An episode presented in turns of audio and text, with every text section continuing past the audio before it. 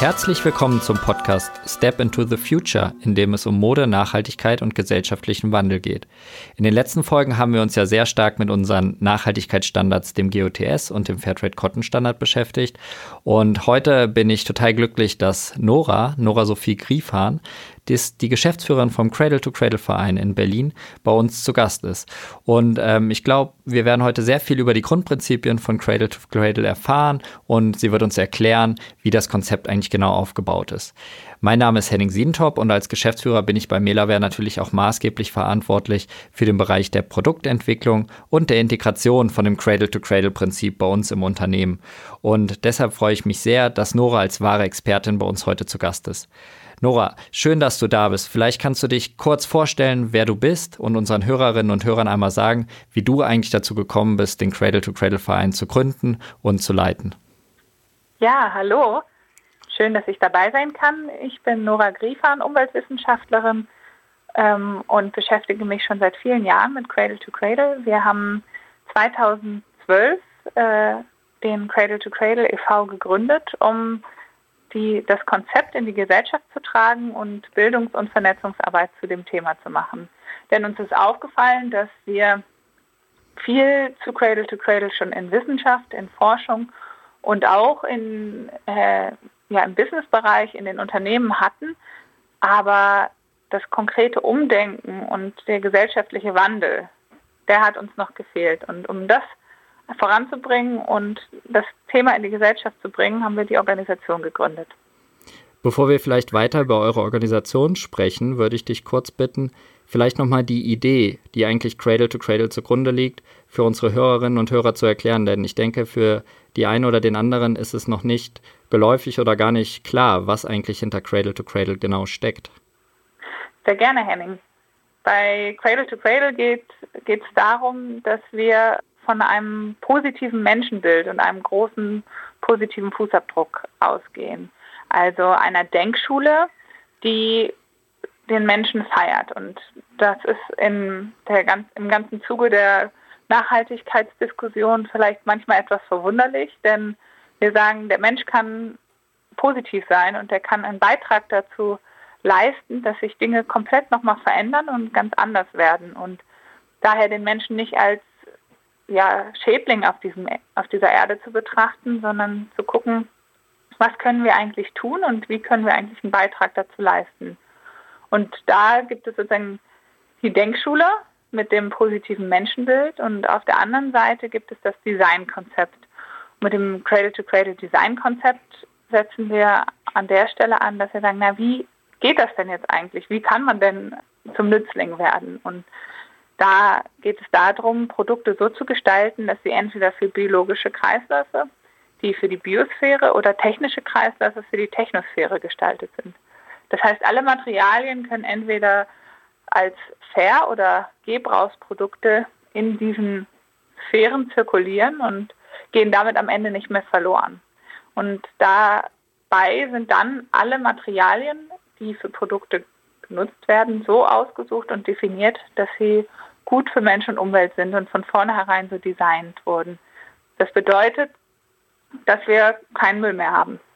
Okay, ich meine, das klingt ja erstmal sehr interessant und vielversprechend auch, ja, aus, aus Nachhaltigkeitsgesichtspunkten sehr strebsam und ähm, sehr anwendbar. Die Frage ist jetzt sicherlich, die sich der ein oder andere stellt, Kannst du vielleicht nochmal, du hast es ja auch schon angesprochen, es geht um Produkte, es geht um Materialien, um Kreisläufe. Du hattest kurz den biologischen Kreislauf erwähnt und auch den technischen Kreislauf. Ähm, kannst du da vielleicht nochmal genauer erklären, wie die sich unterscheiden und vielleicht auch ein Beispiel geben anhand dessen, das deutlich wird? Ja, sehr gerne. Also ich hatte ja gesagt, es geht darum, um Fair- und um Gebrauchsprodukte. Und äh, wenn wir uns das angucken, wenn wir also alle Produkte, die sich verbrauchen, das kann vom T-Shirt, vom über Shampoo bis zum äh, zur Schuhsohle bis hin zum Autoreifen, also alles, was sich abreibt, was am Ende in die Umwelt gelangt und was dort am Ende wiederzufinden ist. Da alles das muss so konzipiert sein, dass es für biologische Systeme geeignet ist. Ähm, das heißt aber wiederum an, alles, was nur gebraucht wird und nicht verbraucht wird, kann so konzipiert sein, dass es am Ende in technische Kreisläufe gehen kann. Und das heißt, ähm, wir können immer für das Nutzungsszenario, in dem wir das Produkt verwenden, das Produkt designen. Ähm, für, für einen technischen Kreis, da wäre zum Beispiel noch ein Beispiel eine Waschmaschine, die das ist ja ein, ein Haufen Metall, den wir gar nicht verbrauchen, sondern nur gebrauchen. Das heißt, am Ende seiner Nutzungsdauer kann das Material wieder in, für andere Produkte verwendet werden. Ganz wichtig ist dabei natürlich, dass wir die Produkte von vornherein dann so designen, dass sie entweder in biologische oder technische Kreisläufe gehen können. Denn wenn wir die Produkte nicht so designen, dann haben wir genau das, wie es momentan ist. Wir haben ein Recycling mit Materialien, die nie dafür gemacht worden sind, recycelt zu werden.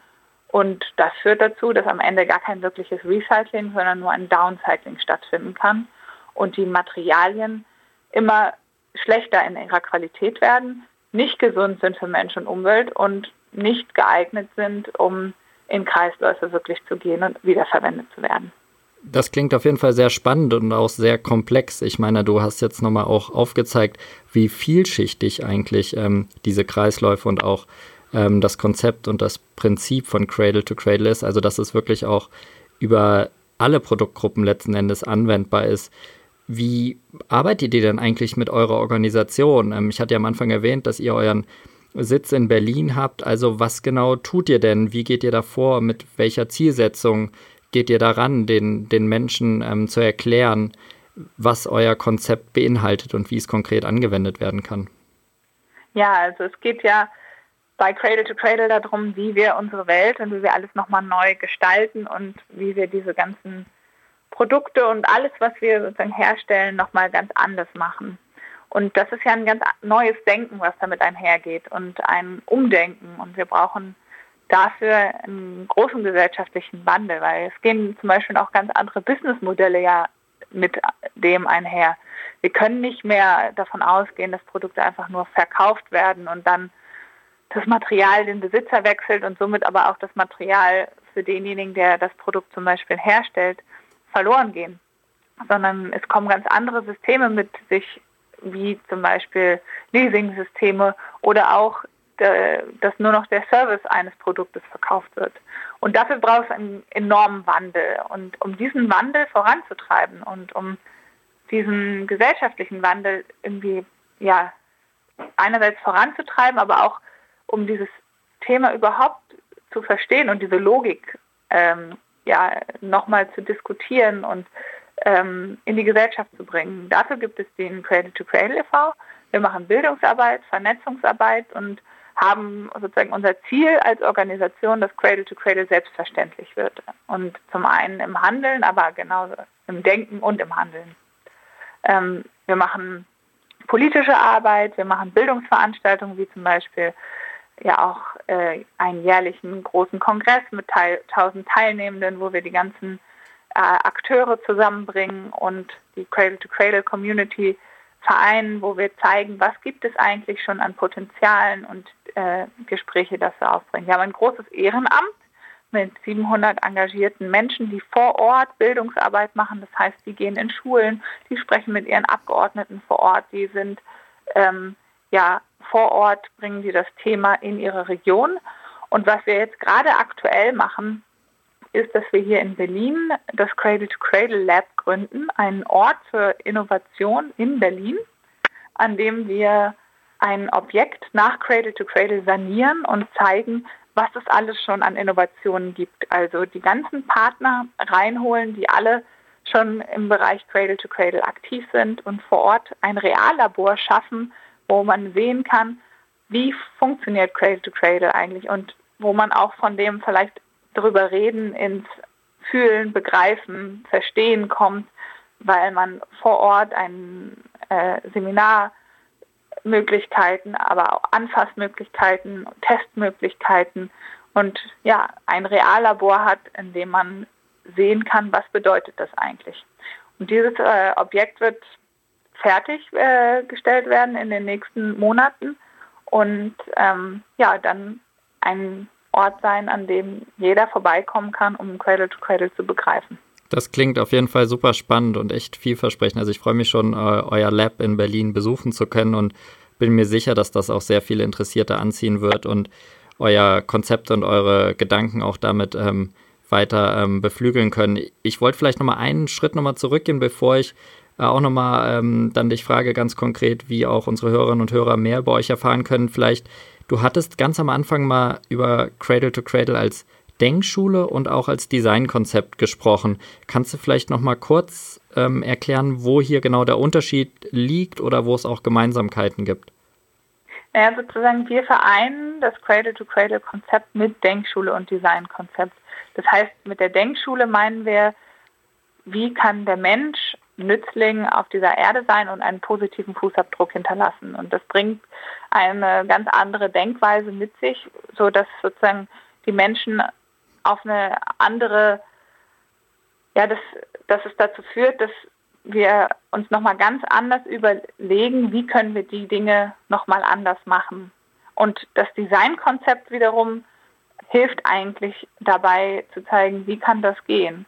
Wie kriegen wir es hin, dass unsere Kreisläufe, äh, unsere, Mat unsere Materialien in Kreisläufen äh, zirkulieren und wie müssen unsere Produkte dafür designt sein? Ähm, ich glaube, uns als Organisation ist es sehr wichtig, dass man vieles äh, an Produkten konkret machen kann, dass es aber erstmal darum geht, an erster Stelle anzufangen, wirklich die Sachen nochmal zu hinterfragen und ganz anders zu machen und nochmal aus seiner Blackbox sozusagen rauszukommen und nochmal sich überlegen, zu überlegen, mache ich denn eigentlich das Richtige? Probiere ich so mit den Dingen, die ich tue, überhaupt an das richtige Ziel zu kommen oder optimiere ich nur meine falschen Dinge, die mich am Ende gar nicht an das richtige Ziel führen und nur ein bisschen weniger schlecht sind. Also nochmal den Blickwinkel zu verändern und alles nochmal ganz neu zu machen. Vielen Dank, dass du das nochmal erläutert hast. Ich glaube, dass jetzt viele Hörerinnen und Hörer ähm, Interesse bekommen haben, mehr darüber zu erfahren und weil es ja auch sehr vielschichtig und ähm, neu ist für den einen oder anderen. Und deshalb vielleicht auch nochmal die Frage an dich oder für alle, die da mehr darüber erfahren wollen. Ähm, wo kann man euch als Organisation treffen, kennenlernen, sich engagieren oder Informationen erhalten und ähm, auch euch unterstützen? Was gibt es da für Möglichkeiten? Ja, natürlich kann man auf unsere Webseite gehen unter c2c-ev.de. Man kann ähm, uns auf Facebook, Instagram und allen anderen sozialen Medien äh, folgen. Aber man kann natürlich auch bei uns zum Kongress kommen. Der findet äh, im nächsten Jahr in Berlin am 31. Januar statt. Äh, man kann aber halt auch aktiv werden und sagen, jetzt, ich möchte mich engagieren, ich möchte mich einbringen. Man kann zu einem der Regionalgruppen kommen und dort aktiv werden und mit uns im Austausch sein und sich einbringen. Und man kann aber auch schon auf einer ganz kleineren Ebene einfach anfangen, aktiv zu sein, indem man Fragen stellt, indem man zu den Unternehmen geht, bei denen man einkauft und nachfragt, ob sie Cradle-to-Cradle-Produkte haben oder ob sie sich mit dem Thema überhaupt befassen, indem man sagt, naja, diese Nachfrage auch zu schaffen und indem man die richtigen Fragen stellt und sagt, naja, sind die Materialien, die ihr da benutzt, dafür gemacht, dass sie gut für Mensch und Umwelt sind. Und ein bisschen wach sein kann jeder und vielleicht noch einmal dem besten Freund und der besten Freundin davon erzählen und dann ist schon ganz schön viel getan. Vielen Dank, Nora, dass du uns das nochmal ausführlich erklärt hast. Ich denke, das war sehr wichtig, um zu sehen, wo und wie eure Organisation arbeitet und wo man euch auch erreichen kann. Man kann den Cradle to Cradle e.V. auch finanziell unterstützen. Das ist auch eine Möglichkeit, denn Vereinsarbeit bedeutet immer sehr viel Engagement. Ähm, ja, vielen Dank, Nora, dass du heute zu Gast bei uns in der Sendung warst. Dankeschön für die Einladung. Vielen Dank an alle fürs Zuhören. In der heutigen Folge hat uns Nora Sophie Griefahn das Cradle-to-Cradle-Prinzip erklärt und auch über die Arbeit ihrer Organisation gesprochen. In den nächsten Folgen werden wir gemeinsam mit Nora tiefergehend über das Cradle-to-Cradle-Design-Konzept sprechen und natürlich auch über konkrete Anwendungen anhand von diversen Produktbeispielen. Ich freue mich, wenn ihr Step into the Future abonniert und euren Freunden und Bekannten weiterempfehlt. Bis zum nächsten Mal.